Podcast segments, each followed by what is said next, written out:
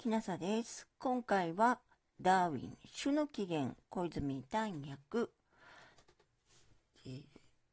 飼育のもとにおける変異、イエバトの品種、それらの際及び起源、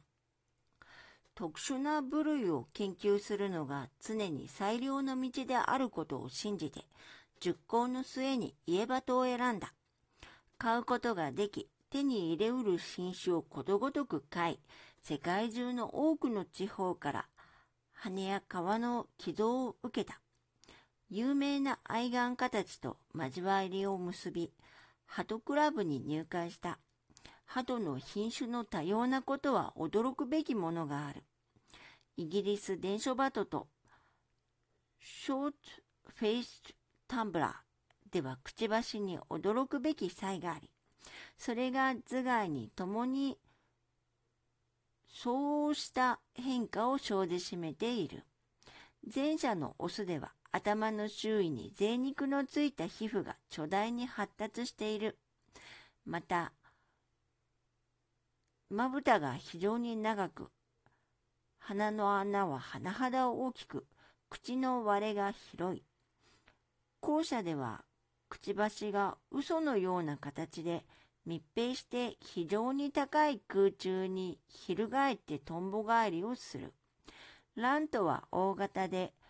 くちばしが長くかさばり、足が大きく、ある品種では、首が非常に長く、また翼と尾が甚だ長く、あるいは奇妙に尾の短い品種もある。胸高葉とは著しく長い躯体、翼及び足を持ち、その尾が非常に発達していて、それを膨らせて失笑せしめる姿をする。タービットではくちばしが円錐形で短く、胸に逆に生えた一列の羽がある。ジャコビンでは首の背面に沿って羽毛が逆立ちして頭巾のようになっている。トランペッターとラフ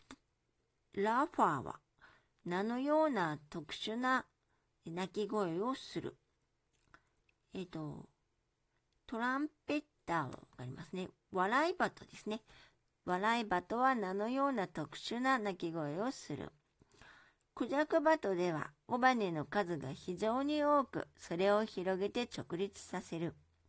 あまたの品種で骨格の多数の点、口、まぶた、鼻の穴、下の長さ、脂肪線の発達と消失、足と足との相対上の長さ、えっと、かかとの、えー、縦板の数、その他の構造に変異が見られる。鳥学者に見せて野生の鳥であると話したならば、確かに区別の明らかな種であるとして分類するだろうと思われる鳩が少なくも20はあるだろ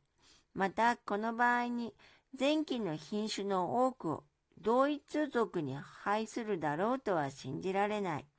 鳩の小品種の間の差異は各大きいが、博物学者一般の意見は、ことごとくがカワラバトから由来したとするが、自分もその正しいことを信ずる。あまたの理由、すなわち人間が古い以前に七八通りの鳩を飼育のもとに繁殖するようにしたということの確からしくないこと。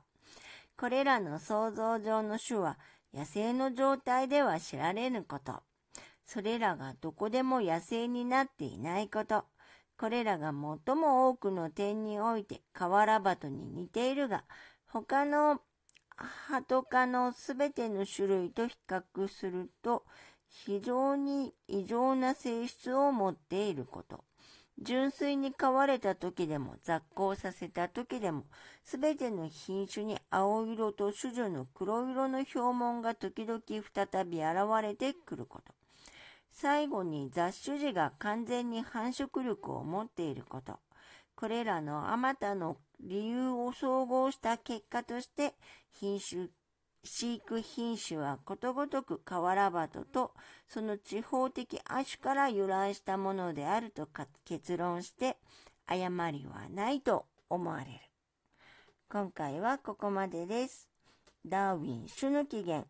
小泉丹訳、飼育のもとにおける変異、イエバドの品種、それらの際及び起源でした。もしあなたが聞いていらっしゃるのが夜でしたらよく眠れますようにおやすみなさい。